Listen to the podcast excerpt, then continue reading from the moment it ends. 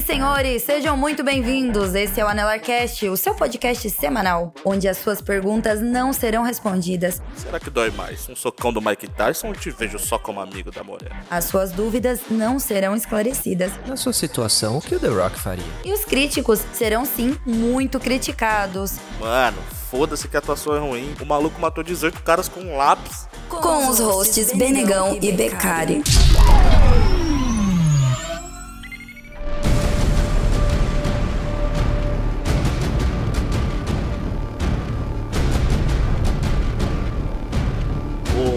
Olá, senhoras e senhores, sejam bem-vindos a mais um Anelarcast.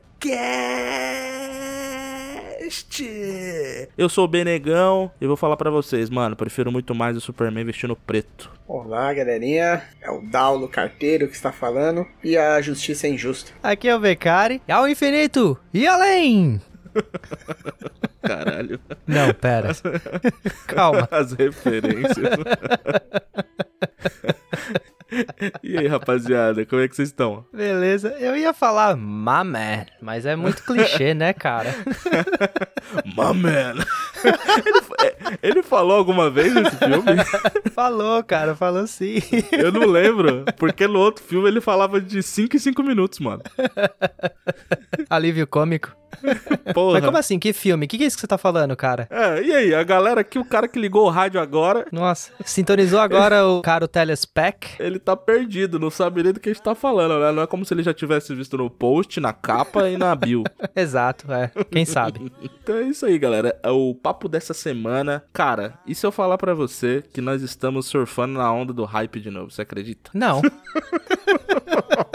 Não acredito porque eu não sei surfar, cara. Mas eu vou falar pra você que a gente tá surfando, cara. Surfando virtualmente na onda do hype. Ah. E vamos falar hoje daquele filme que abalou as bases da internet. Vamos falar de Snyder Cut. O, a versão do diretor do Zack Snyder da Liga da Justiça, mano. Essa foi a minha interpretação da música da Mulher Maravilha, se você não entendeu. Essa loucura toda. Deus me livre. o, Poli, o Poli vai tirar isso aí na edição, cara, pelo seu bem. Vou pedir pro Paulo colocar essa música de fundo o programa inteiro. Não. Sem parar, né, mano? Toda vez que o Daulo falar alguma coisa, vai entrar essa música. Puta! Para com essa porra aí, meu irmão! Porra, eu não sou nenhum babaca, não! Esse bando de paternista! E só pra fazer um briefing rápido aí pra quem tava numa caverna aí nos últimos meses, Aham. o Snyder Cut, pra quem não sabe, vocês devem ter lembrado de alguns anos atrás, foi lançado o filme da Liga da Justiça, em 2017. Sim. né? O filme foi lançado pela Warner, normal, DC Comics. E esse filme ficou famoso por ser uma grande bosta, né, cara? Calma, cara, que isso? Que hate é esse? Já logo antes dos recadinhos ainda, vai devagar. Então, na época, mas é porque esse filme ele teve vários problemas de produção, né? O Zack Snyder era o diretor desse filme. Ele, ele começou toda a produção. Teve um determinado momento que aconteceu uma tragédia. A filha do Zack Snyder cometeu suicídio. E ele com vários problemas na vida pessoal. A Warner decidiu, entre aspas, afastar o cara, mas na realidade ele foi demitido. Mas línguas de Hollywood dizem que eles só estavam procurando uma desculpa ideal de tirar o cara do projeto, porque eles não estavam felizes com Batman e Superman, com as críticas e eles queriam tomar um- uma outra linha, digamos que uma linha mais Marvel de filmes a DC, né? Hum. Tanto eles queriam tomar essa linha que eles contrataram Josh Whedon, que é o, o diretor do primeiro Vingadores e, se não me engano, do Vingadores Era de Ultron também, pra continuar a- na direção do filme da Liga da Justiça. Certo. O que isso acarretou? O filme da Liga da Justiça é um Frankenstein, que ele foi começado por um cara e foi finalizado por outro. O Josh Whedon, ele, ele jogou no lixo várias coisas que o Zack Snyder tinha já gravado e fez um filme novo, mais ou menos na metade pro final. Na real, o Zack Snyder, ele já tinha gravado as quatro horas, né, cara, de filme. Ele já tinha praticamente finalizado o projeto. O Josh Whedon, ele veio pra fazer pós-produção e regravar algumas cenas, né? É, mas ele regravou praticamente metade do filme. Uhum. E aí, o deus Zack Snyder nunca superou essa parada de ver o filme dele jogar no lixo. E sempre na internet ele ficou soltando coisinhas, ó. Meu filme teria isso aqui. meu filme teria aquilo lá. Olha como meu filme seria. Olha que não sei o que. Olha que não sei o que lá. Alguns atores, inclusive, que foram desvalorizados na versão do Josh Whedon, Hum. começaram a comprar essa briga também. Um deles foi o ator do Cyborg, o Ray Fisher. E começou a botar pilha, porque ele foi o que mais se fudeu na versão do Josh Whedon, Sim, né? claramente. E essa parada ganhou muita força na internet, principalmente dos fãs brasileiros. Tanto que o Zack Snyder, recentemente, ele fez um agradecimento especial pra comunidade brasileira de fãs da DC Comics. É verdade? Caramba. Exatamente. A mobilização da galera na internet fez esse filme acontecer, que era uma parada que ninguém falaria que aconteceria uma versão do diretor de Liga da Justiça, que é um filme tão recente, e aconteceu, saiu, quatro horinhas, e hoje nós vamos aqui resenhar sobre esse filme. 4 horinhas e 70 milhões a mais investido no filme pra poder finalizar o projeto que ele praticamente já tinha finalizado, mas ainda precisava lapidar. Um cafezinho. Trocada. Praticamente pra renderizar o Darkseid. Depois dessa breve introdução ao tema de hoje, vamos pros recadinhos, cara? E a gente já volta com mais Liga da Justiça? Bora aí.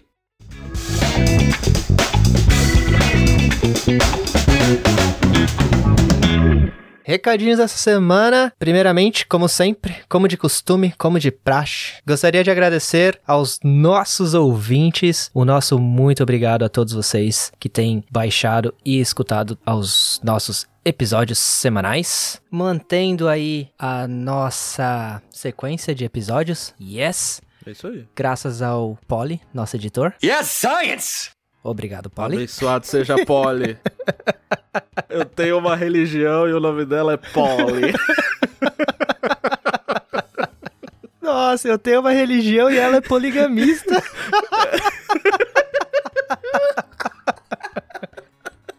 Minha Nossa Senhora, velho. Que as mulheres do futuro não escutem esse episódio. Nossa, mulheres do presente também não.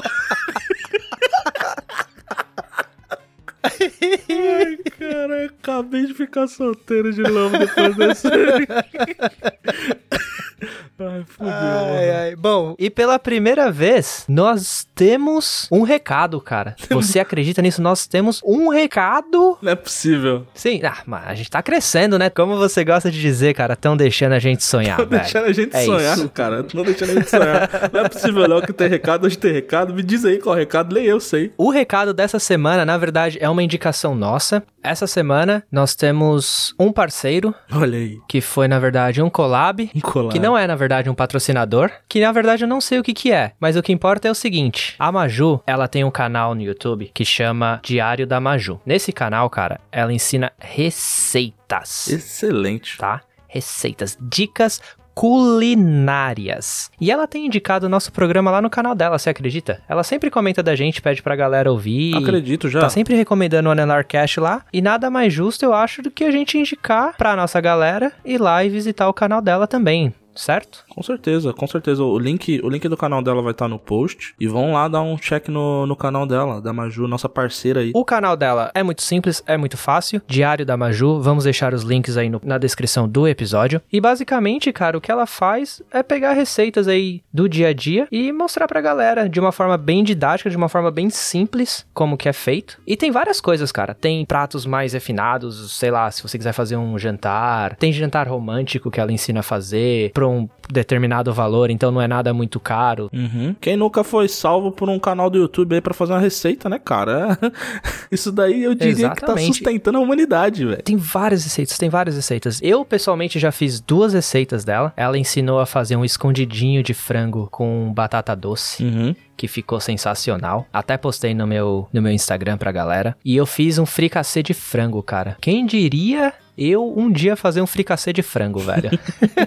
Aprendi a fazer lá, meu, tá sensacional. E tem mais uma receita que ela fez, que foi uma sobremesa que ela ensinou a fazer um alfajor, cara. Porra. Essa daí eu tô querendo não fazer porque eu sei que se eu aprender a fazer, aí eu tô lascado, velho. Porque, né, doce, doce maltrato. Eu até mandei uma mensagem pra ela que se ela ensinar a fazer pão de mel, aí eu não aguento, aí eu vou ter que aprender. Aí azedou. Nossa, pão de mel. Faz tempo que eu não como pão de mel também, cara. Puta merda. Isso ativou uma Nossa, memória pão de minha mel muito que ela antiga. faz, cara, é muito bom, velho. Eu falei pra ela, manda a receita do pão de mel aí que nós dá um jeito.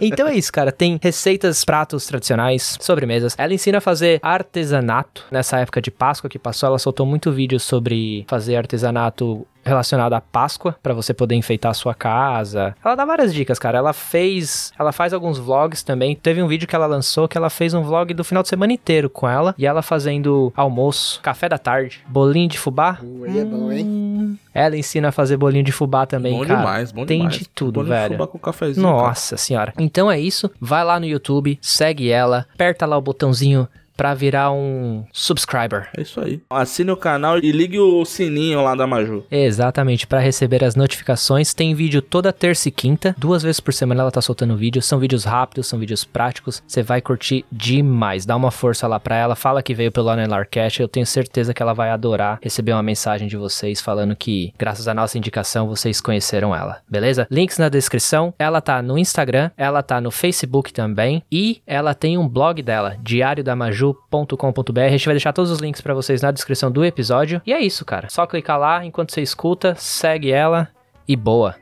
É isso aí. O que mais, cara, que a gente tem de recadinho essa semana? Ah, os outros recadinhos são os mesmos de sempre, né? Nos sigam no Instagram, arroba AnelarCast. Nos sigam no Twitter, arroba AnelarCast também. Não é novidade, todo mundo sabe.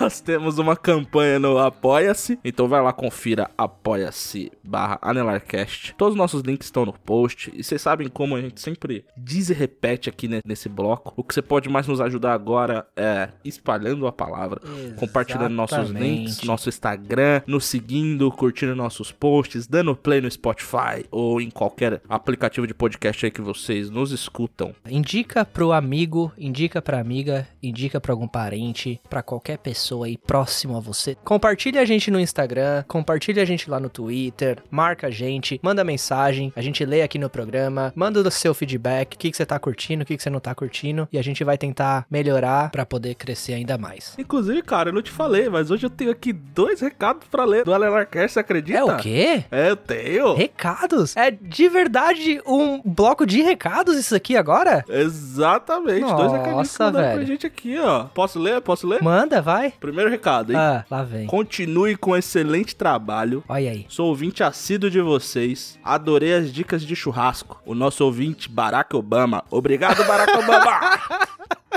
Abraço, Barack Obama. Abraço, Barack Obama. Tamo junto, cara. Muito agradecido pelo recado aí. Segundo recado aqui, ó. Segundo recadinho. Adorei a indicação de Cobra Kai. Tá. Vou começar a treinar karatê. Aham. Mahatma Gandhi. Abraço, Mahatma Gandhi. Boa sorte treinando karatê aí, Mahatma. Mahatma Gandhi, quando chegar na faixa preta, manda foto pra nós que a gente posta no Instagram, Mahatma Gandhi. Obrigado pelo recado, cara. Abraço É isso aí. pra você. Abraço, Mahatma Gandhi. Acabou o bloco de recados. É isso, bloco de recados. Bora pro programa? Bora aí, mano.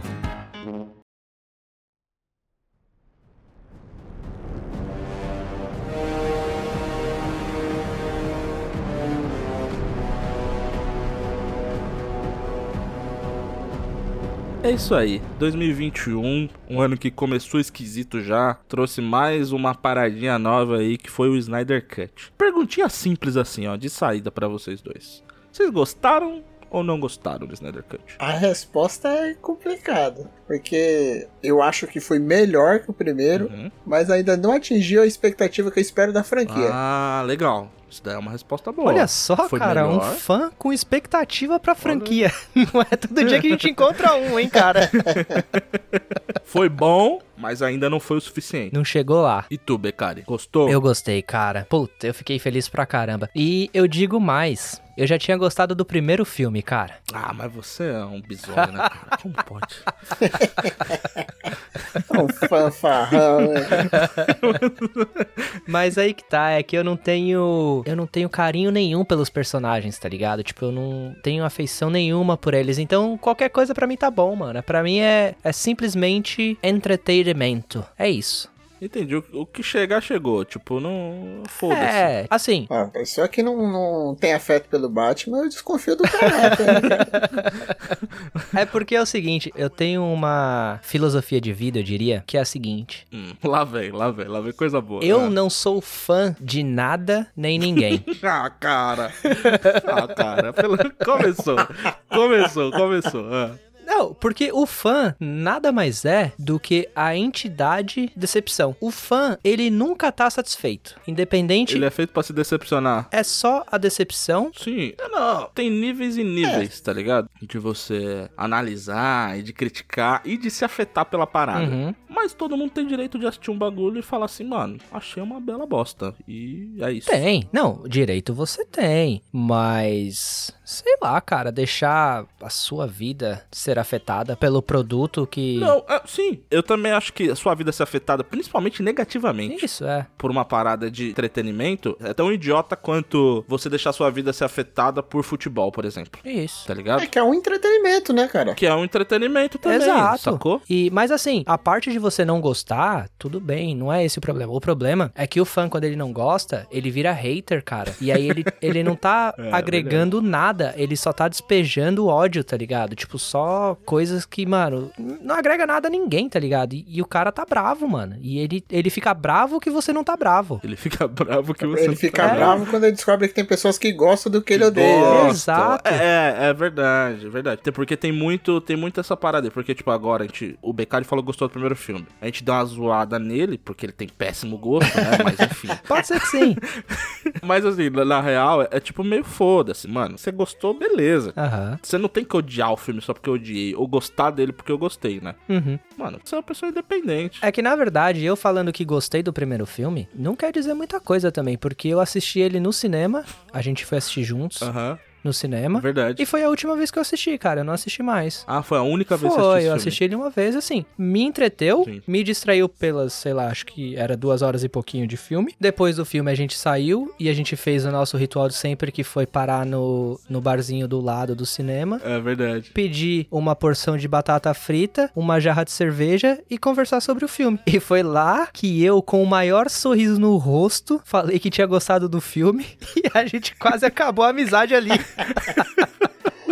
Porque eu saí puto do cinema. Não, mas é engraçado, porque assim, eu gosto muito dos personagens da Liga da Justiça. Certo. Então, foi um filme que, assim, apesar de eu não ter gostado do filme, tem muita coisa legal no filme nos personagens, tá ligado? Uhum, Porque, mano, eu já gosto daqueles personagens. certo. E por mais que alguns sejam até levemente distorcidos com, com versões mais clássicas, eu fiquei mais puto, na real, por terem feito um filme ruim com personagens que eu gostava, sacou? Entendi. Puta, esses personagens são tão bons, tá ligado? E mesmo no próprio filme que era ruim, tinham coisas legais com eles, e mesmo assim cagaram o filme. Eu, eu- eu lembro que foi mais uma questão de caraca, tinha muito potencial e foi desperdiçado. Você viu mais como um desrespeito do que como um filme ruim. É literalmente um desperdício de potencial mesmo ali do, do que é aquele personagem. Não que tenha sido a primeira vez que eu tenha visto um filme ruim de super-herói, né? Tipo, o Batman, por exemplo, é o herói que eu mais gosto. E o Batman talvez é o herói que tem mais filmes merdas aí conforme os anos passaram. Uhum. Tem filme que o Batman tem bate-cartão, tá ligado? tem.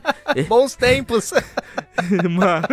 Tem filme que ele tem mamilo no peitoral da armadura dele. Tá Meu ligado? Deus tem filme do que ele céu. Tem bate-esquis, tá ligado? Tem filme que ele veste calça leg, né, cara? Então, não, não é a primeira, não é que, nossa, a primeira vez que você vê um, um filme merda. Não, não era. Uhum. Mas, como juntou ali a Liga da Justiça, que era um grupo de heróis que eu sempre gostei, é, mas foi mais a decepção. Inclusive, a gente pode entrar nessa agora de comparações do filme de 2017 com esse novo do Snyder Cut. Uhum. O que vocês sentiram, assim, o que mais mudou, se vocês lembram bem, assim, do primeiro filme? Cara, eu acho que as histórias elas ficaram melhor contadas. É, eu acho que fez muito sentido o filme do Zack Snyder ele dividir em partes, porque eu achei que ficou muito melhor contada a história desde o começo, que o Batman começa a recrutar todo mundo, ficou muito bem contada a história das Amazonas e da forma Uhum. como elas protegeram a caixa materna, ficou bem melhor explicado, especialmente porque eles substituíram, né, o Lobo da Steppe pelo Darkseid naquela batalha que eles tiveram contra os deuses. A gente brincou, mano, a maior parte da grana foi, foi naquilo ali, mano. Pode ter É. certeza. E ficou bem melhor, né? Tanto visualmente, como pra história também substituir o Lobo da Steppe pelo Darkseid fez muito mais sentido, eu achei. Não sei se vocês concordam. Ah, com certeza. Naquele momento ele fez, mas uma parada só que me incomodou, mano, Hum. é porque literalmente o Darkseid ele perde pra figurante, né? Ah, é, isso aí desencantou um pouco o vilão, né, cara? Exatamente, porque Se você for pensar que esse Hum. filme ele ia ser a introdução de um vilão, entre aspas, nível Thanos, Uhum. você começar com esse vilão apanhando, tipo, eu- não acho que é uma escolha legal. Porque você literalmente acabou de ver o vilãozão da saga Hum. tomando um pau de um monte de cara que você nem conhece. Ah, mas tá ali ligado? eu entendi, Uhum. na minha visão, foi o jovem Darkseid começando a É. dominar mundos, a destruir os mundos, e ele não era tão poderoso, ele não era tão experiente como ele tá agora, até comenta lá depois de, sei lá, acho que fala 10 mil mundos que ele conquistou, 50 mil mundos, mano, é uma cacetada de Exato. mundos que ele conquista, tipo, é uma parada que não dá nem pra você imaginar, de tantos mundos que ele conquistou pela galáxia toda. Então eu vi aquilo como ele sendo um jovem Darkseid. Eu entendo a desculpa. Eu só questiono a decisão mesmo de fazer o maior vilão perder no começo. É, eu acho que a questão não é que aquilo não justifique, aquilo realmente não, não faça sentido. É que eu acho que tira um pouco o romantismo de um vilão que você espera que seja invencível e que só a Liga da Justiça derrote eles. Eu acho que esse é que é o ponto, né? Calma lá que esses coadjuvantes aí que você tá usando também, eles eram os famosos deuses, né, cara? Também não era assim Não, eram. qualquer coadjuvante. Era tipo, Não, mano. Eu, eu entendo, eu entendo quem derrotou ele, quem conseguiu derrotar. Foi tipo, tinha Lanterna Verde, tinha Ares, tinha Zeus, Não, tinha o, o Amazonas. Lanterna Verde você tira, cara. A Lanterna Verde, foda-se. Ele tomou um couro e morreu, cara. ele, mas ele tava Ainda lá, cara. quase dá o anel na mão do Darkseid, velho. Por pouco ele não Quase, pega o anel, quase, filha da puta. quase. Mas tava lá. Era toda um- uma união lá de exércitos contra o cara. Sim. Você entende como ele foi derrotado. Eu só acho que a decisão de fazer ele ser derrotado é meio questionável. Porque, ó, por exemplo, eu vou fazer aqui um crime e vou, co- vou comparar a Marvel com DC de novo. Ah, quem A jornada do Thanos. Ó, spoiler alert, né? O Thanos, a gente vê ele, tipo, durante todos os filmes da Marvel, como ele nunca tá sujando as mãos no começo. Ele tá sempre dando ordem, mandando capanga e tá fazendo o diabo acontecer. Certo. Quando o Thanos ele, ele é introduzido enfiando a mão na massa, Uhum. a primeira coisa que o Thanos faz é matar o Hulk, praticamente, tá ligado? Verdade. Você fala assim, ó, esse cara aqui, ele era o que se tinha como mais forte e o Thanos tirou ele como nada. Aí você vê, cara, você vê toda a jornada dele pegando joia por joia, Uhum. ficando cada vez mais forte, a galera se unindo, mas ninguém chegando perto de derrotar ele de fato, tá ligado? Certo. Até o ponto que no primeiro, no, no Avengers Guerra Infinita, ele derrota todo mundo. Ele literalmente mata metade do universo. Verdade. Essa é a jornada do Thanos. Aham. Enfim, essa volta toda foi só pra comparar que, tipo, a gente viu o Thanos chegando no nível. Tanto da, da primeira aparição dele a quase a última, a gente vê ele como quase imbatível, tá ligado? Tipo, você vê, ele foi jogado cada vez mais e mais e mais alto Uhum. pra você entender assim, puta, é muito difícil derrotar esse cara. É que a Marvel também, ela começou a apresentar o Thanos muito tempo atrás, né, cara? Ela apresentava o Thanos nas cenas extras nos filmes, né, cara? Então, tipo assim, é uma parada que ele já vinha, né? Ele foi melhor trabalhado, né? Sim, exato. Ele foi melhor trabalhado. Isso é uma crítica, né, que fazem no- no- nos filmes da DC, é que não trabalharam bem os personagens pra formar a Liga Verdade. da Justiça. Então ele- muita gente gostou do filme, mas teve aquela sensação que o Bruno comentou de não Sim. ter vínculo com o personagem. Porque ele não foi trabalhado, não teve muitos filmes solos, não teve assim uns crossovers é, anteriores à Liga da Justiça, Uhum. igual aconteceu nos na Marvel. Então isso eu acho que tira um pouco o carisma do- dos personagens, que na real era pra gente ter muito, porque eu não sei vocês, a minha realidade é que a minha infância, tudo, a minha vida sempre foi muito mais próximo dos personagens da Liga da Justiça do que da Marvel. Só que a- os Vingadores eles conseguiram fazer a coisa de uma maneira que só os filmes foi suficiente pra eu conseguir ter vínculo com os personagens. E que a DC, que eu tive vínculo a minha vida inteira, não consegui ter nos filmes deles. Eles literalmente eles correram, né, com os filmes, né? O Liga da Justiça, Uhum. ele teve o quê? Acho que três filmes antes dele e já teve o Liga da Justiça. Então, realmente, mano, não, Uhum. não foi bem trabalhado. Eu vou meter a boca aqui e provavelmente a Hum. Warner nunca vai convidar a gente pra nenhum junket. Mas na real, na real mesmo, foi arrogância, cara. Porque assim, a Warner, ela tem a certeza da importância e do peso de cada personagem da Liga da Justiça. Mulher Maravilha, o Superman, o Batman. Cara, eles sabem o quão grandes são esses personagens, porque eles acabam vendendo muito, né, cara, pra Warner em revista em quadrinho, em camiseta, boneco, o que for. Então, mano, a Warner falou, mano, quer saber, velho? A gente é muito maior do que essa Marvel aí. Qualquer coisa que que a gente jogar lá na tela, não precisa introduzir personagem, não precisa fazer nada. Todo mundo já conhece os nossos personagens, eles são deuses, tá ligado? A gente não precisa ficar fazendo filminho. Aí fizeram os filminhos do. Eu tô falando filminho, mas assim, não quero ofender ninguém, tá? Fizeram os filmes do. é, eu não tô aqui pra ofender ninguém. Fizeram os filmes do Super-Homem. Teve do Super-Homem. Teve. Foram quantos? Dois ou três com Henry Cavill? Teve dois antes do, do Liga da Justiça. É, teve o da Mulher Maravilha, aí teve o Batman vs Superman, que foi a segunda aparição do Henry Cavill. Ah, eu achei que o Henry Cavill tinha feito pelo menos dois filmes do Superman solo. Não, não, solo ele só fez um. Olha, então foi menos ainda. Aí o Ben Affleck nem conta, né? Porque o Ben Affleck só aparece no Batman vs Superman. O anterior a ele foi os filmes do Nolan, né? Que foram ótimos filmes com Christian Bale, que foi muito bom, que é, o Nolan foi o diretor. Eu gostei. Talvez a galera não tenha gostado muito, mas. O Cavaleiro das Trevas, pra mim, continua sendo o melhor filme da DC. Sim, foi muito bom. Na minha opinião. O segundo filme do Batman, Cavaleiro das Travas, eu acho que da DC é o meu filme favorito ainda também, cara. O meu maior apego da Liga da Justiça mesmo era, eh, você vai lembrar com certeza, Liga da Justiça Sem Limites. Essa animação era foda. Exatamente. Porra. Essa pra mim é a melhor Liga da Justiça de produto da Warner ou de qualquer coisa. Essa animação é a melhor que tem. Eu concordo com você, que aquela animação da Liga da Justiça é boa pra Concordo. caralho, mano. Aquela animação da Liga da Justiça, ela adaptou vários arcos, assim, do- dos quadrinhos, assim, da Liga, tá ligado? E ainda antes, é porque tem a versão que é Sem Limites, que é todos os heróis, e tem aquela anterior, que é só a Liga da Justiça. Sim. Só os Só o principais. 7, né? E já era É. muito boa. Verdade, já era muito boa.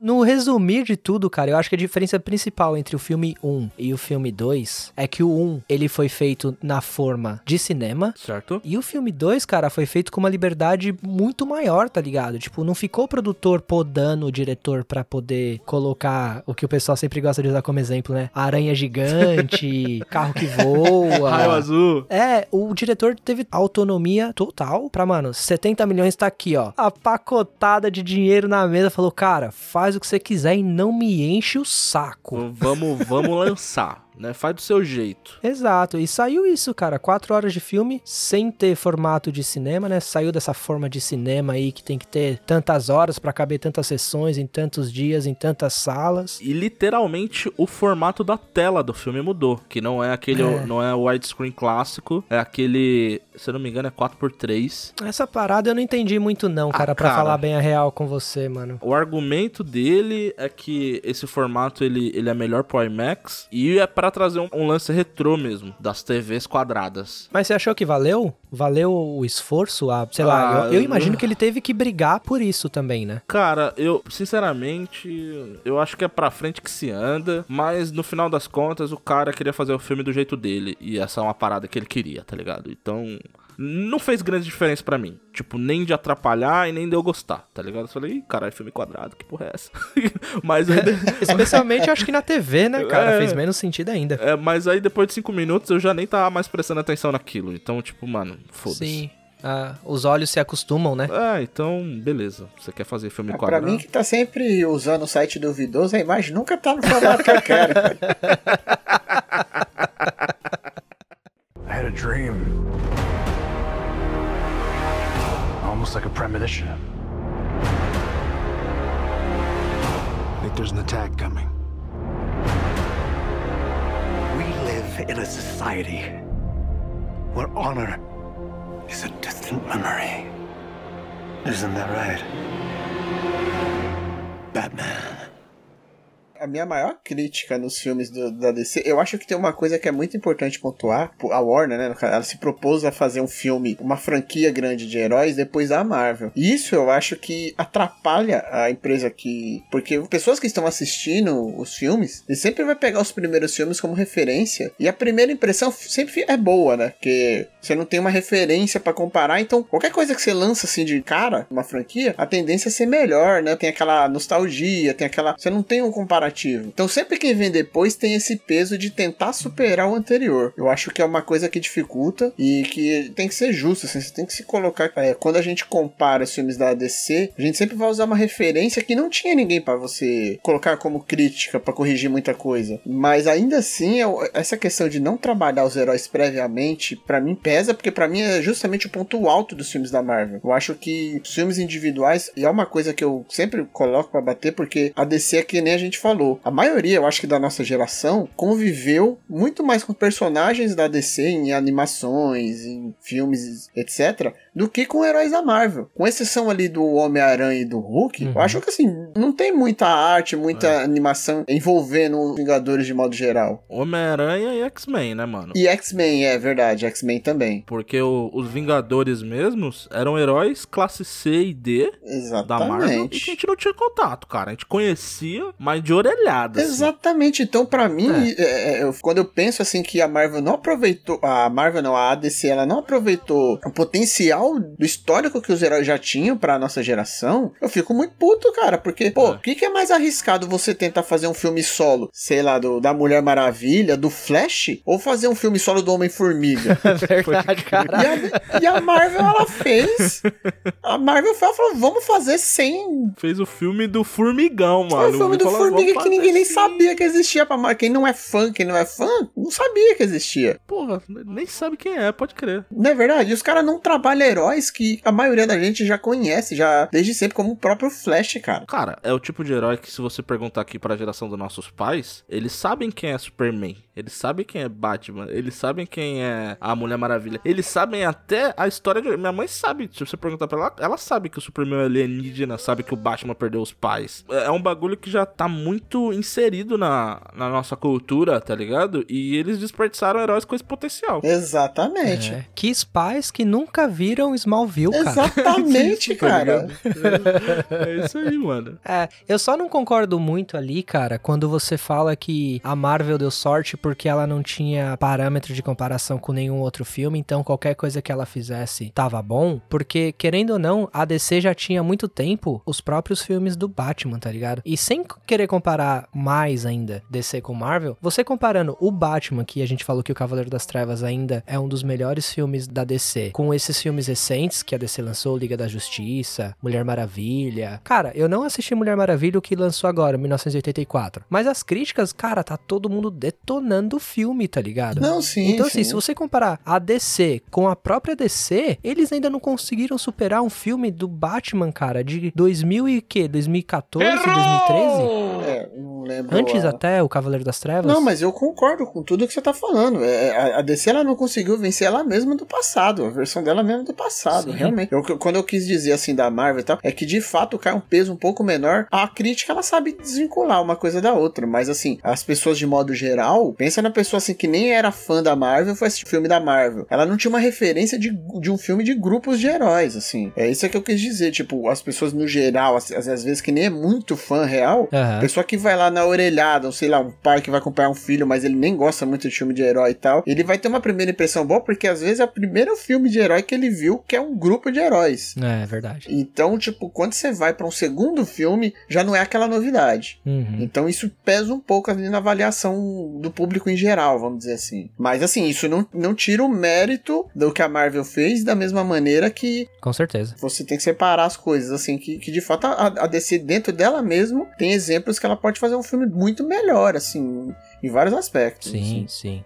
Eles têm potencial, né, cara? Tem muito potencial. Exatamente. O Batman, ele é de 2008, só pra vocês Ah, tá. saberem. Desde 2008, cara, a DC não consegue superar, velho, o filme do Cavaleiro das É, Trevas. complicado, complicado. Muito tempo já, né, cara? Não tinha me caído a Sim, ficha. cara. Porra, mais de 10 anos, 13 anos já, cara. Tanto que falam que um filme que, que chegou nesse nível aí, pra muita gente, Hum. superou. No meu gosto pessoal ainda não, mas foi um puta filme. Hum. Foi o, o Joker, né? O filme do Coringa. Verdade, um filme muito bom. É bom, O é filme bom, do Coringa foi um filmaço. Um filme feito com mais liberdade também. Uhum. Sem aquela obrigação de, de fazer heróis e ligações. Tipo, não teve essa obrigação. O filme do Coringa, male male teve ali o Bruce Wayne. É. Mas mesmo assim, nem precisava ter. Quando você olha o filme, você fala assim, putz, não precisava. E quando eles colocaram o Bruce Wayne ali, a família Wayne, eles quase cagaram o filme todo. né? É, eles passaram bem perto de estragar o filme, né? Mas ainda eles fizeram um- uma ligação ali que foi interessante entre. Mano, a gente vai ficar dando spoiler de Joker aqui, eu não sei agora se eu falo ou se eu não falo,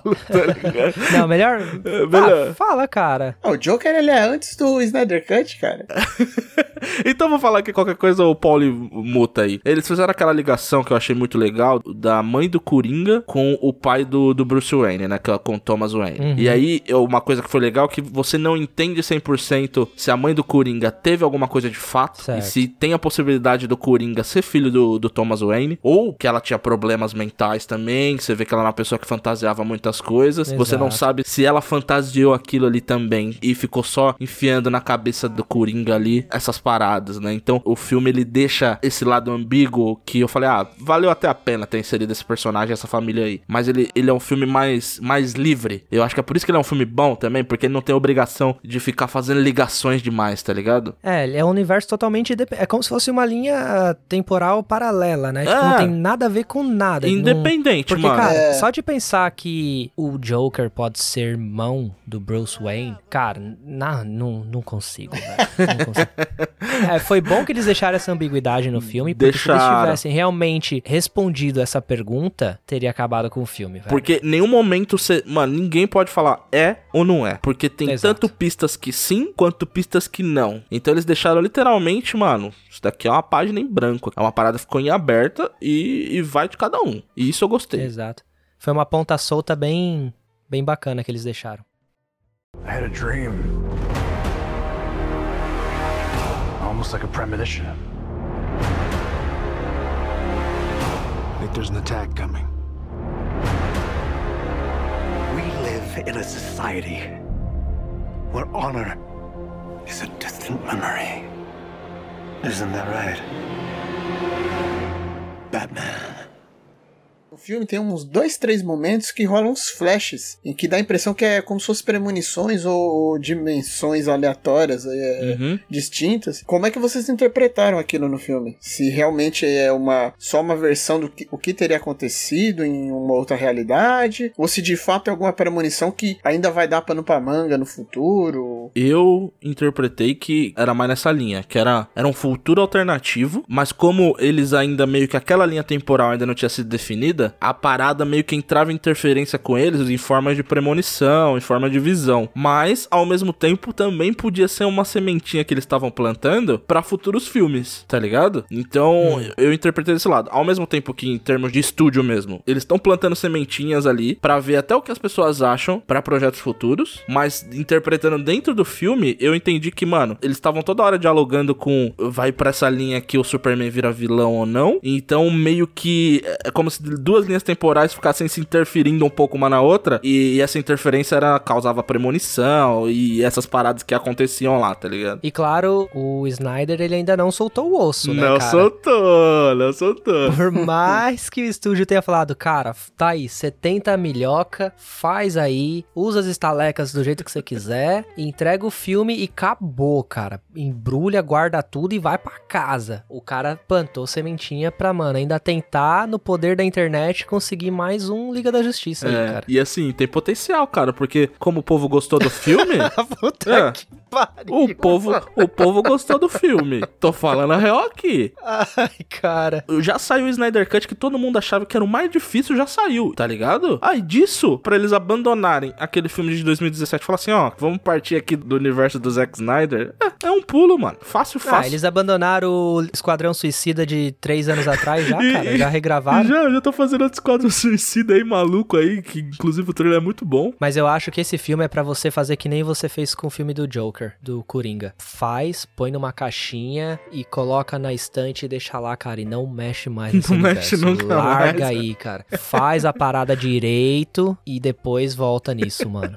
É o ideal de qualquer filme, né, cara? Quando um filme tem que sofrer revisão, novas versões o tempo inteiro, não é muito bom em nenhum aspecto. né? É. Pulando pra dentro do filme agora, cara. Quais as partes, assim, que mais te impressionaram? A gente tava comentando agora, recentemente até. Acho que é unanimidade pra nós três aqui. O Batman Cavaleiro das Trevas ainda continua sendo o melhor filme. Sim. Esse Liga da Justiça, ele é bom. O Snyder Cut, ele é bom. Mas não é bombom, né, cara? Ele é bom, mas não é bombom. Quieta aí. Verdade. O Downey, ele até comentou. Ele gostou mais que o primeiro filme, mas não chegou no, no nível ainda que ele queria. E eu acho que é mais ou menos o que eu senti também, tá ligado? Como eu odiei o primeiro filme, então, mano, esse. Meu Deus do céu, cara. Ódio não, cara. Esse filme, pra mim, ele já me satisfez em vários aspectos. Ok. Mas eu, eu também senti que, ah, ainda não, não foi aquilo ainda, mas eu saí como, comi um prato de arroz com feijão e um ovinho Uhum. bem feito, sacou? O melhor tempero era a fome. É, o melhor tempero era... é, eu queria sair pra comer uma, no PF um bife à parmegiana, Aham. mas sai um pouco tarde, tá ligado? Sabe quando você sai lá pro PF duas e meia, que Aham. acabou a parmegiana? Sei. E aí você teve que comer o, o bife a cavalo, vai, o bife a cavalo. Puta, mano, aí não. Aí foi decepção, cara. Não, mas o bife a cavalo tava bem feito, é isso que eu tô falando. Porque eu sei que eu saí tarde pro PF. Ah, Essa parte você não falou, né, pô? É, eu sei que eu saí tarde pro PF, então eu tenho minha responsabilidade Entendi. também, entendeu? Mas tava bem feito e ok. Se você me permite, eu vou fazer uma outra analogia, então. faça, faça. Eu fui comer o PF e o prato do dia era a parmegiana. Parmegiana. Quando eu pedi a parmegiana, tinha acabado a batata frita, cara. Boa. Então foi assim, tava bom, mas poderia ter sido melhor se tivesse uma batata frita ali pra acompanhar. Esse filme foi bom. Vamos comparar esse filme com esse filme só, apenas. Esse filme com esse filme, tudo bem. Uhum, justo. Sim, superou suas expectativas? Ah, deixa eu pensar um pouquinho aqui. Eu, eu acho que ele não superou, mas ele alcançou. Porra, cara, você também só me decepciona, cara. Ah, mas é. Cara, tá difícil de agradar. Tá. É o fã, o fã chato, né? O fã chato. Fã e chato é redundância, cara. É só fã. Como é um bagulho que tava na internet há muito tempo Uhum. pra sair ou não sai, ele virou um, um hype muito grande, tá ligado? Certo. E esse filme, eu acho que ele tava muito mais fácil de decepcionar. Ok. Porque, mano, é- era uma bomba relógio esse filme. Tanto que quando o filme saiu e eu comecei a ver Uhum. a galera falando positivamente, eu me surpreendi, mano. Porque eu falei, caraca, Hum. a galera tá gostando do filme? Porque eu esperava que fosse uma bomba, assim. Tipo assim, ó. Ah, vocês fizeram tanto barulho pra essa porra sair, mas saiu uma bosta de novo. Eu esperava isso. Certo. Eu esperava isso. Mas meio que não. Saiu um bom filme. Saiu um filme legal, tá ligado? Uhum. Com a visão do Zack Snyder, que é uma visão específica até pra. é, Tem muita gente que não gosta, por exemplo, do Superman do Zack Snyder, que fala que ele é muito obscuro, ele é muito soturno. É um Superman específico do Zack Snyder. Eu não desgosto. Eu vou soltar aqui um gosto e vou sair andando. é, é isso. Você gosta, Daulo? Você gosta dessa versão do Superman dele? Que assim, é, é diferente mesmo do, do, do Superman mais clássico. Mas, né, é gosto. Eu sei que eu não desgosto. Eu aprendi a gostar do Superman do Zack Snyder. É, assim, de cara, o que eu falo pra você é que a versão clássica do Superman eu já não sou muito.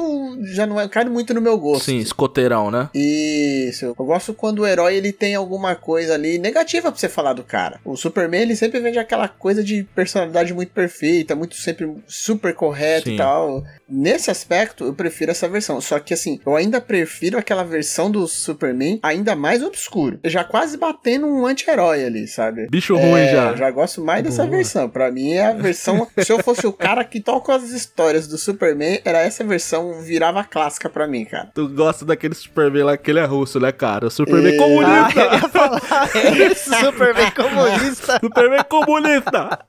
Ai, ai. Não, mas aí já é demais. Já. Aí já saiu do anti-herói pro vilão. Aí já. Ah, mas você gostou então do Batman vs Eu Superman? não gostei do filme, mas o herói em si, eu acho, eu gosto o mais tom, daquela o versão. tom do filme você gostou? Isso, eu gosto do tom do Eu filme. curti o tom do filme também, eu achei bem É bacana. longe de um, de um filme de herói que me agradou. Certo. Mas o tom do filme em, ci- em cima do Superman foi um dos pontos assim que se salvou pra mim. Inclusive, é uma parada que mudou da primeira versão pra segunda, que particularmente eu gostei muito. A gente falou bem da, da Marvel pra caralho, mas a Marvel ela fez uma péssima coisa pros filmes de herói. Que a Marvel ela criou uma fórmula e todo mundo achou que pra fazer sucesso tem que seguir essa fórmula por um tempo. Que é filme de herói tem que ter aquela mistura de ação com piada sempre, tá ligado? E a Marvel cagou com isso, tá ligado? Em criar essa fórmula entre aspas de Isso. sucesso. Porque a DC, por exemplo, tentou seguir isso na, naquela versão lá do Josh Whedon e ficou uma bosta, tá ligado? Porque não necessariamente precisa, tá ligado? Um filme de herói, ele pode ser obscuro. Ele pode ser obscuro e pode ser muito bom, tá ligado? Então, foi a parada que eu mais gostei dessa versão do, do Zack Snyder agora, que ele, ele retornou com esse tom pesado, tá ligado? Porque eu não necessariamente preciso assistir um filme de herói pra dar risada, né? Eu posso assistir um filme mais obscuro, eu posso assistir um filme que vai ser 100% piada, eu posso assistir um filme que vai ter humor negro pra caralho, tipo Deadpool, e posso assistir um filme que vai ter esse tom mais dramático mesmo no- na essência do filme, igual essa, esse da Liga da Justiça agora. Que você vê que é um filme que, mano, caraca, eles arrancam a cabeça do lobo da Steppe no final. Não, aliás, não só em termos das lutas, né? Sim. O próprio drama pessoal, pra mim, é muito mais carregado. Os personagens têm uma história é contada de uma maneira mais dramática do que no primeiro filme, na minha opinião. Sim, até, até coisas que, tipo, não são umas minhas favoritas, mas que estão lá. Todo o drama lá do, do Cyborg, todo o drama do, do Flash lá com o pai dele também na prisão. Aí tem a questão lá das Amazonas, que também a Diana perde ali pessoas importantes. Aí o Batman por si só já é um personagem mais carregado só pelas questões dele, né? Aí tem a questão do Superman, né? E, da, e de quem ele deixou pra trás, né? No filme, na real. Que aí mostra ali a Lois, né? E você vê que ela tá carregando aquela parada. Então todos os personagens ali da liga, você vê que estão carregando arcos dramáticos pesados ali, e isso reflete no filme. Eu acho bacana esse tom mais pesado, esse drama maior dos personagens, porque da forma que eu vejo, é o diretor tentando passar o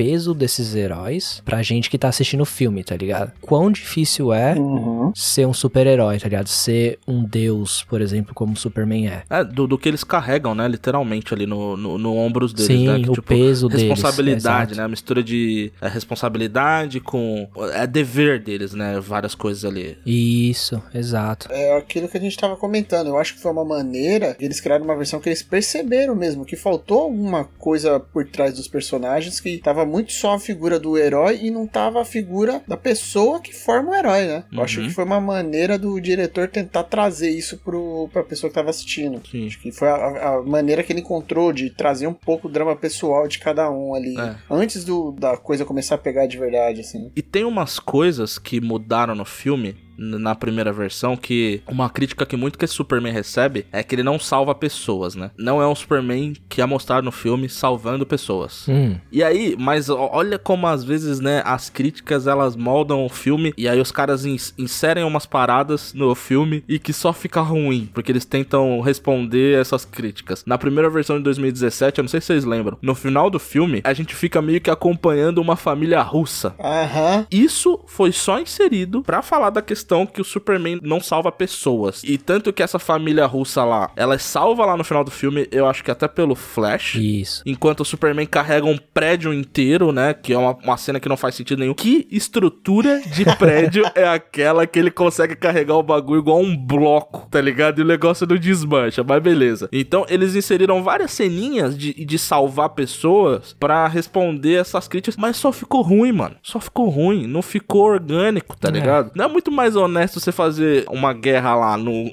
naquela Chernobyl que eles vão lá, que era tipo uma, uma usina nuclear lá desativada. E você faz o Superman só chegar lá, enfia a porrada lá no lobo da steppe e acabou, tá ligado? Não, mas aí eles querem ficar inserindo elementinhos pra humanizar o Superman. Não, ó, ele salva, ele salva as pessoas assim, blá blá blá. Aí inserem uns bagulho muito foda-se. Aí o filme de 4 horas não precisou ter isso. Uma parada que você falou que achei legal, que eu, que eu fiz essa associação na minha cabeça quando eu tava assistindo, eu ri sozinho. Que eu lembrei dessa cena, eu falei, nossa, eu, notei que aquela família que passa lá não teve. Aham. Aí logo que eu pensei isso, aparece a cena do Cyborg correndo e jogando um raio em um monte de prédio pra ganhar tempo dos, dos monstros correndo atrás dele. Eu falei, nossa, eles mataram aquela família russa nessa versão, entendeu?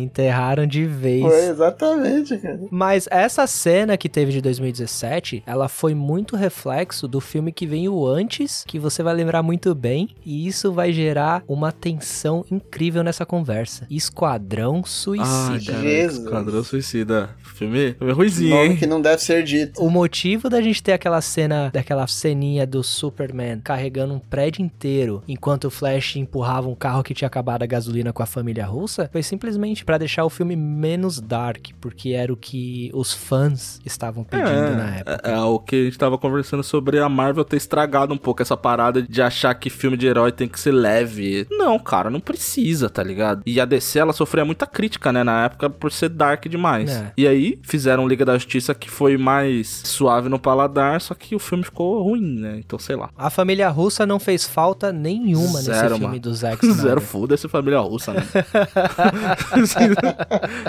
Sinceramente, mano. E um cara que ganhou um upgrade legal nesse filme foi o Flash, mano, na minha opinião. O Flash e o Cyborg, eu acho que foram os mais valorizados em relação ao primeiro filme, assim. Pô, o Flash, ele consegue fazer até uma parada clássica que é flertar com aquele arco Flashpoint, que ele volta no tempo. Ele, ele, literalmente nesse filme ele, ele volta no tempo pra conseguir tanto desvincular as caixas maternas quanto pra ressuscitar o Superman. Porra, a cena dele voltando no tempo pra desvincular as caixas maternas é um bagulho fantástico. Muito boa, cara. Porque as caixas maternas elas se unem. E eu tava olhando e falando, mano, que porra é essa, tá ligado? tipo, não é assim que a história, tipo, acontece, tá ligado? De repente, mano, o bagulho, elas se unem, rola o boom. Sim. O Superman, ele é vaporizado. Tipo, ele nem. Ele, é, tipo, ele olha assim e fala: Puta, mano, minazinha do Titanic, tá ligado? Ah! e já era, velho. Acabou. Ele foi desintegrado, cara. Foi. Eu achei até legal isso aí, tipo, Pra mostrando que caralho. o cara ele salvou todo mundo, inclusive o Superman. É. Eu, eu achei legal isso. Foi do Eu caralho. falei, ah, não, realmente não era só uma bomba qualquer, era uma coisa que fez um kryptoniano sumir igual o Neymar quando toma uma canelada. Mas não deu tempo nem de sentir o golpe, né, mano? E a cena toda é construída bem, né? Porque ele demora muito pra pegar velocidade, vocês lembram? Ele demora muito pra pegar velocidade, demora muito, muito, muito pra chegar na Foi. velocidade. Não, essa parte de cena bem construída você já me perdeu aí. Por que, cara? Por quê?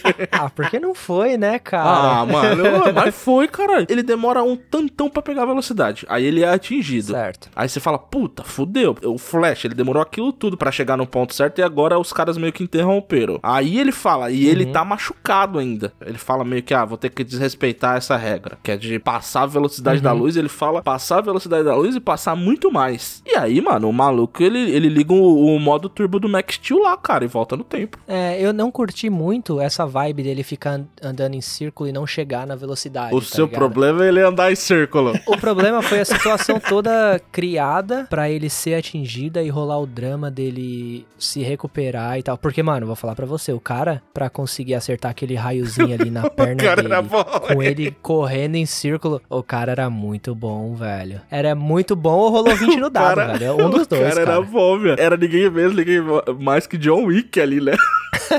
Só pode ser. o cara ele só é rápido pra correr pra frente, ele não consegue desviar de uma bala, cara. Sabe quando você tá muito embalado na linha reta? Você tá muito rápido. Mas não significa que você manobra rápido também, tá ligado? Então, eu não sei. É assim, foi muito melhor o tiro do que ele tropeçando numa pedra, né, cara? Porque vamos, ah, vamos sim, combinar, com né? certeza. Mas eu acho que o drama, o clímax do filme foi quando realmente, tipo, ele não chegou na velocidade e desintegrou todo mundo. Eu acho que não precisava. O motivo dele não ter chego lá foi porque ele tomou um tiro que era praticamente impossível de acertar, tá ligado? Adicionou muito drama pra uma coisa que já tava totalmente dramática, tá ligado? Já tava Uhum. no, no clímax. Entendi. E aí, quando adicionou ele sendo atingido, eu sei que veio antes da caixa materna explodir, mas eu não sei, fico, acho que ficou meio desalinhada ali, não, não gostei. Eu tenho um problema específico com Flash também, e eu acho que tá relacionado àquilo que o Ben legal falou, da Marvel ter criado uma fórmula que tem que ser engraçado. Eu não acho que o Flash tinha que ser tão engraçado nessa versão do, da Você acha que ele podia ser Justiça. mais sério? Isso, porque fizeram, a- fizeram a versão de um personagem lá que também, teoricamente, é um cara inserido, mas que é muito novo, que é o, o Tom Holland, né? No, Sim. no Spider-Man. E aí eu acho que tentaram encaixar ele no filme dos Vingadores da mesma forma. E pra mim, cara, se colocasse. Porque assim, o o Flash, no- na história dele, ele realmente é um cara um pouco mais piadista, mais brincalhão. Mas ele não é um cara assim,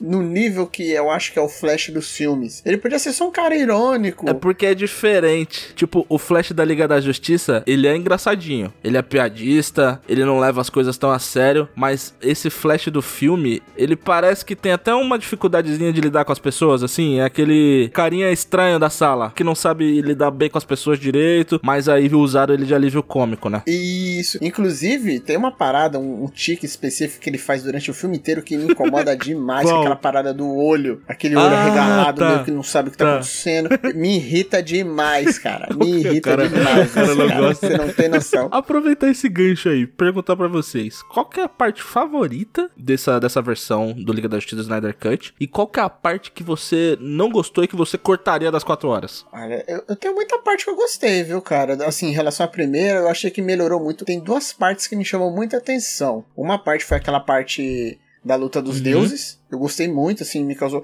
Eu acho que poderia ter rolado algumas coisas diferentes, mas a ideia de ter inserido aquilo no filme, Sim. eu gostei. Essa parte é da De hora. ter essa coisa de remontar o passado e que tinha seres muito mais poderosos. Eu sempre gostei dessa ideia de que no passado existiam seres muito fortes que acabaram morrendo em algum momento da história e hoje tem versões muito mais fracas, assim, de vários seres. Eu sempre gostei disso em, em várias histórias. E outra coisa, eu acho que o final, a luta, assim, no final com o Lobo da Steppe, ele não conseguindo, a maneira que aconteceu, a maneira que o Superman chega, eu achei muito melhor do que a primeira versão. Entendi. Eu acho que pra mim foi os dois pontos, assim. A parte que eles realmente conseguem unir as caixas maternas é uma parte bem. Eu fiquei bem Sim. impressionado, eu fiquei bem surpreso quando eles realmente conseguiram, tá Uhum. ligado? Mas e o que, que você não gostou, Daulo? aquela ideia que a gente tava falando de tentar fazer a coisa ser um pouco mais dark, um pouco mais sombria, eu acho que eles deveriam comprar a ideia. Full, poderiam ir full dark. E isso, eu falei, quer comprar a ideia? Compra, mas assim, eles, eu acho que eles tentaram fazer assim, cobriram só até a canela ali, mas não conseguiram fazer o filme realmente ser sombrio. Entendi. Eu acho que eles poderiam comprar a ideia e ir sem medo, entendeu? Nível Coringa. Isso, isso. Eu acho que Que poderia fazer inclusive nesse o, nível, o, já. né, o Coringa aparece nesse filme aí, mas infelizmente é o Coringa do Jared Leto. Que é outra, que é uma coisa que eu também não consigo entender. Depois de um Coringa tão extraordinário igual aquele, eles não conseguiram achar um mais ou menos próximo, cara, na minha opinião. Que é, pra mim é um fracasso enorme, assim, do, do- da produção, assim. É porque ele quis seguir a linha do Coringa do universo dele, né? Que já era o Coringa do Jared Leto. Uhum. Aí trouxeram o cara de novo pra fazer aquela cena lá, que é, é no epílogo do filme, né? Só que é como se fosse um futuro Isso. alternativo que eles perderam, né? No, que, que é um futuro que inclusive o Aquaman morreu e a Mulher Maravilha morreu também. E o Coringa virou um aliado deles, da Liga da Justiça ali. É, e o Superman é um vilão. E aí o Superman virou, né? Virou o vilão, porque a Lois Lane morreu, né? Isso. Aí ele fica na versão que eu É gosto. verdade. A versão comunista.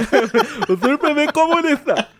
Teve alguma coisa comparado com o filme anterior de 2017 e esse filme de hoje? Teve alguma coisa do filme de 2017 que você gostou mais do que o corte do diretor? Uma coisa que eu percebi que acontece em alguns momentos, mas principalmente mais no começo do filme, é que eles dão muito corte no rosto do- dos personagens. E eu não gostava muito daquilo, porque eu não sei, eu acho que quando você foca na- no rosto dos heróis, você perde a referência de que é um herói e é só um ator vestido com uma roupa engraçada, colorida, Só, sabe? é só um aleatório. É, então, é só um cara lá que tá vestido uma roupa azul, a vermelha.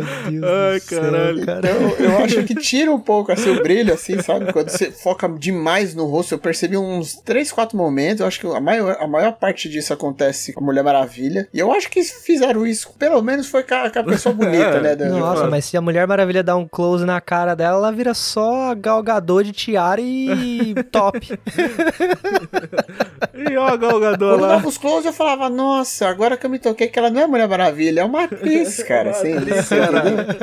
Meio que te tirava ali do. Mas ela vende bem o papel de Mulher Maravilha, não vende? Eu acho que ela é uma boa Mulher Maravilha. Ó, eu não assisti o último filme dela, hein? Posso estar aí meio que atrasado nessa questão aí também, mas do que eu vi de Mulher Maravilha dela até agora eu gostei. E você, B, cara, qual que é a sua coisa favorita e aquela parada que você tiraria do filme do Zack Snyder? Cara, eu gostei muito a profundidade que ele deu a todos os personagens. O tempo de tela, claro, quatro horas é muito mais fácil você dar tempo de tela pra todo mundo. Mas a forma como ele contou a história dele foi muito mais profunda do que comparado com o filme de 2017. Então, tanto a história do Flash, que foi mais aprofundada, a história do Cyborg. O Cyborg cresceu muito, né, nesse filme, assim, ele ficou com muito mais tempo de tela, ficou muito mais explicado o porquê das atitudes dele, a forma como ele tava se isolando do mundo, a visão que ele tinha do pai, o relacionamento que ele tinha com a mãe, ficou muito melhor. Deram uma cagadinha quando ele dá aquela reconstruída no gravador, mas até aí beleza, passa. Então, definitivamente, a forma como eles deram mais profundidade a todos os personagens foi muito bom. Uma coisa, cara, que eu não sei, velho, eu não comprei, Ah. mas aí, de novo, sou eu. Eu não comprei muito o Lex Luthor, então eu acho que talvez eles poderiam ter nem tocado, nem mencionado o Lex Luthor. Eu odeio esse Lex Luthor, cara. Também não gostei. Ele não. não ficou legal, tipo, ele não ficou muito bom. Os caras perderam a oportunidade de, na época, contratar o Walter White pra ser o Lex Luthor perfeito. contratar esse Zé Bunda aí do Mark Zuckerberg. E, mano, que Lex Luthor mala, velho. Eu odeio esse Lex Luthor, mano. Tem diversos Lex Luthors, né? Eu não conheço muitos, mas o da Liga da Justiça, o aquele sem limites, o da animação, ele é total evil, né? Ele é do mal e é isso mesmo. É o Lex Luthor quero ser presidente. É, o Lex Luthor Chaotic Evil total. É. O Lex Luthor do Smallville, são as referências que eu tenho, ele já é mais carismático, né? Ele é aquele ricaço que ele tenta ser carismático. Mais agridoce, assim, né? É, exato. Então, assim, eu acho que é um personagem muito difícil de você representar. Talvez se tivesse colocado lá uma animação dele, tivesse feito um CGI do, do Lex Luthor, teria sido melhor, tá ligado? Caralho, o CGI do careca, né? é, tipo, alguma coisa do tipo. Tivesse feito ele que nem o Lobo da Steppe, tá ligado? Totalmente digitalizado. Nossa, inclusive, né, uma coisa que a gente não comentou, o que vocês acharam do visual novo do Lobo da Steppe? Que ele foi o personagem que mais, tirando o Superman, que tiraram aquelas imagens dele mal renderizadas de bigode, né?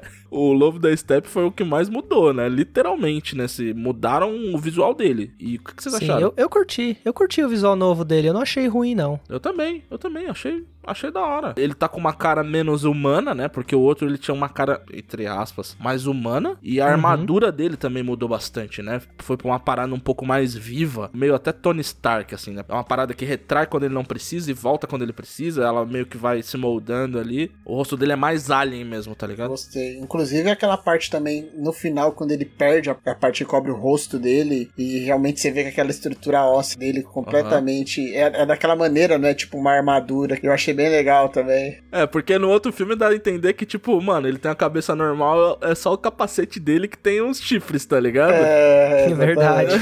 Nesse filme não, você vê que a armadura se moldou É. aquela cabeça de alien esquisita dele, né? Uhum. Tanto que tem uma hora que o Superman, né? Que o Superman, Superman é mais 13 do Zack Snyder. O Superman corta uma parte da cabeça dele literalmente, né? A essência desse do Lobo da Steppe nesse filme também ficou muito melhor, que você entende a motivação dele pra tá fazendo isso, né, Pra tá destruindo os mundos, que ele quer realmente voltar pra casa, né? O Lobo da Steppe, ele tá pagando conta. Exato. O Darkseid falou, ó, você tem que conquistar mais X mundos pra ganhar meu perdão. E ele tá fazendo isso. O cara, ele tá pagando conta, ele tá pagando boleto, velho. Acho que eles têm que conquistar mais mil mundos pra poder retornar. E aí você vê que ele não tá caçando as caixas maternas e, mano, tipo, matando a torta e a direito porque ele sente prazer em matar. Mano, ele tá realmente, tipo, é meu job, eu tenho que fazer, cara, e vazar daqui porque meu shift tá terminando, velho, e eu não tenho uma parte de coisa pra fazer, tá ligado?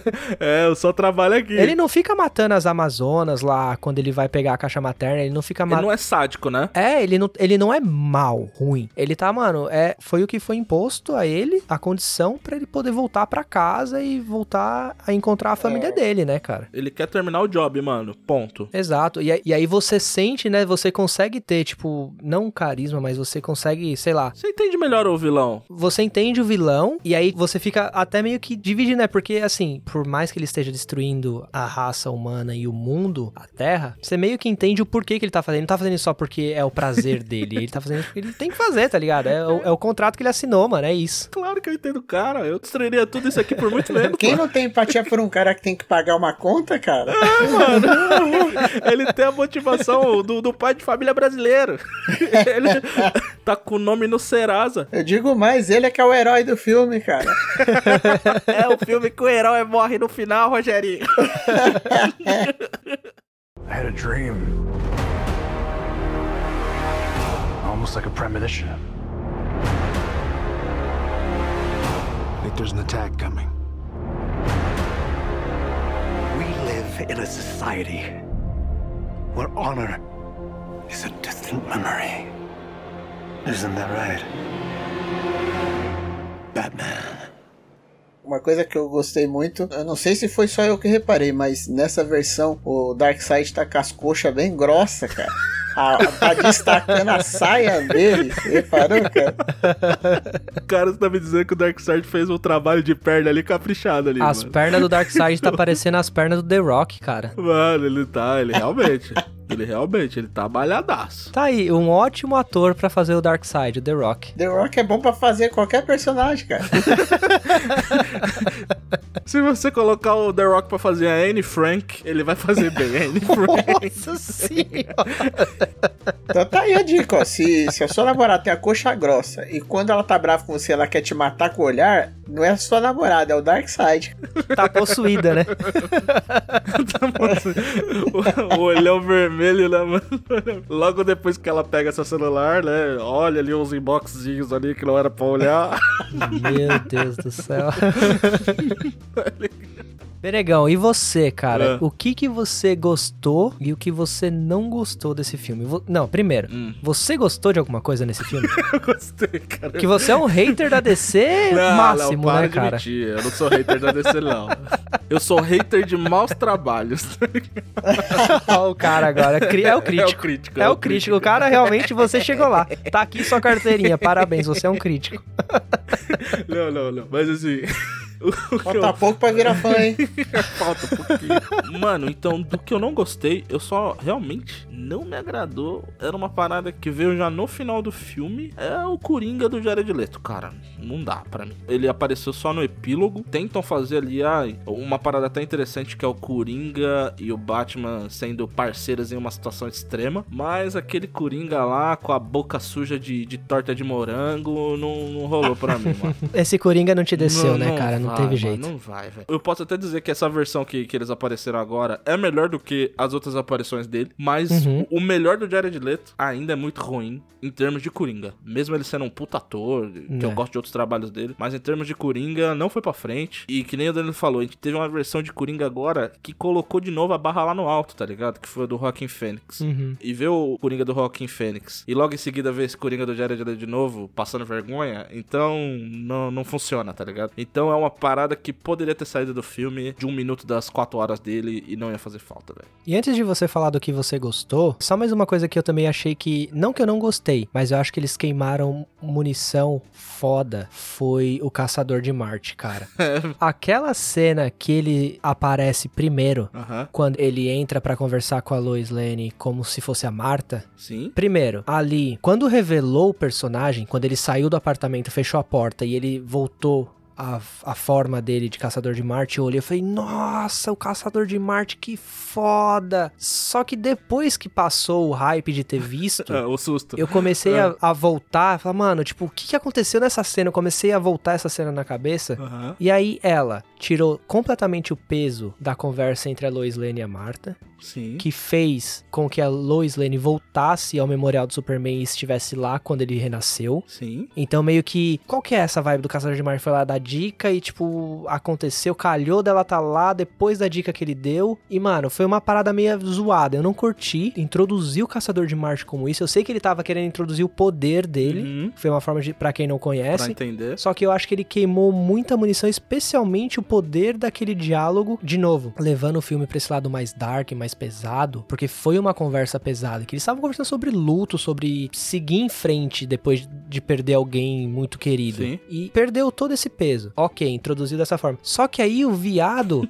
vai lá e introduz ele de novo, visitando o Batman. Ben Affleck na mansão dele, cara. Porra, aí não precisava, cara. Já tinha introduzido o cara lá atrás, larga a mão. O cara tava de pijama, mano. Tinha acabado de acordar. É, o cara tava dormindo lá. Sabe o que pareceu? Pareceu que eles, na hora de editar o filme, esqueceram de cortar essa cena, tá ligado? Puta, mano, esquecemos de tirar a cena da Marta com a Lois Lane. Ah, foda-se, vai ter que renderizar mais quatro horas, vai atrasar o projeto todo. Deixa aí agora. Porque, mano, não precisava, tá Podia ligado? ter tirado o Caçador de Marte do filme, ponto, né? Não precisava. Sim. A cena final dele indo visitar o Batman é da hora. Ele vem de cima, todo imponente, voando, tá ligado? Foda a cena. Aquela cena só dele já seria o suficiente. Não mostraria o poder dele, mas ficaria, de novo, aquela sementinha plantada, né? Que tipo, fala, mano, quem que é esse cara aí, pra quem não conhece, né? Quem que é esse Sim. cara? O que, que ele faz? Mas aí o cara mostrou o poder dele anteriormente no meio do numa cena nada a ver. Tipo, ele parou o filme pra fazer aquilo, tá ligado? E, mano, se ele tivesse só cortado, desgraça, tivesse só cortado o maldito fechando a porta do apartamento e voltando a forma dele no hall do apartamento lá da Lois Lane, tava bom já, mano. Porque todo mundo ia pensar que era a Marta e era isso, tá ligado?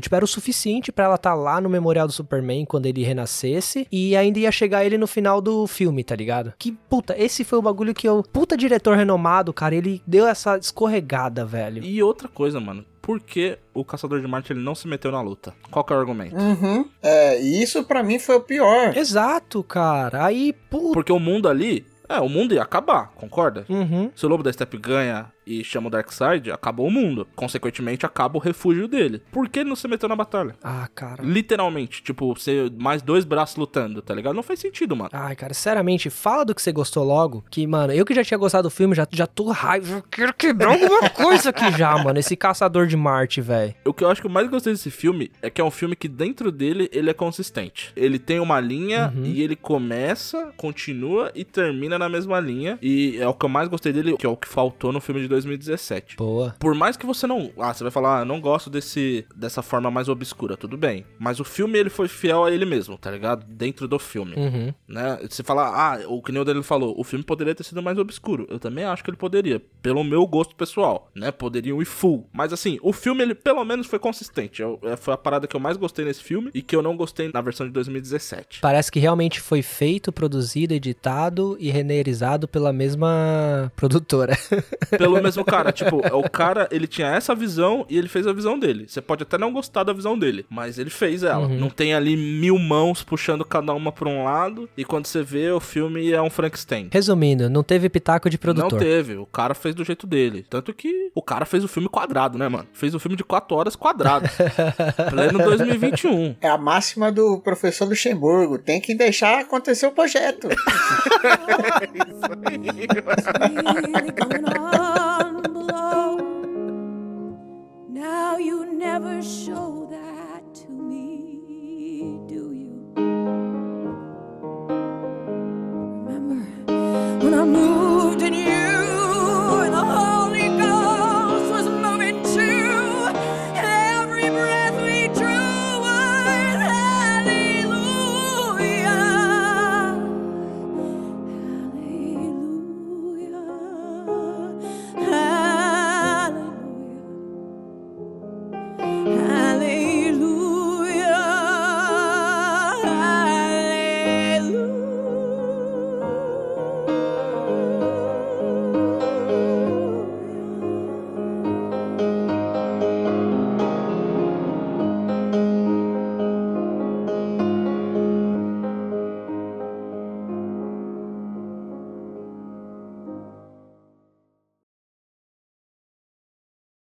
Não é quando o Darkseid veio na era antiga, que mostra lá um monte de coadjuvante batendo nele? Exato, mas essa batalha aí é a Diana contando pro Batman a história das caixas. E o Batman tá lá arrumando a espaçonave dele maluco e ele vira pra ela e fala: Ah, me passa o alicate aí. E cagou pra história dos deuses, tá ligado? A chave de roda. É, me passa a chave 3 quarta aí, eu quero que você se foda e os Zeus, todos os deuses, eu quero que ele se lasque, tipo, foda-se, me passa a chave de roda aí, tô ocupado. Música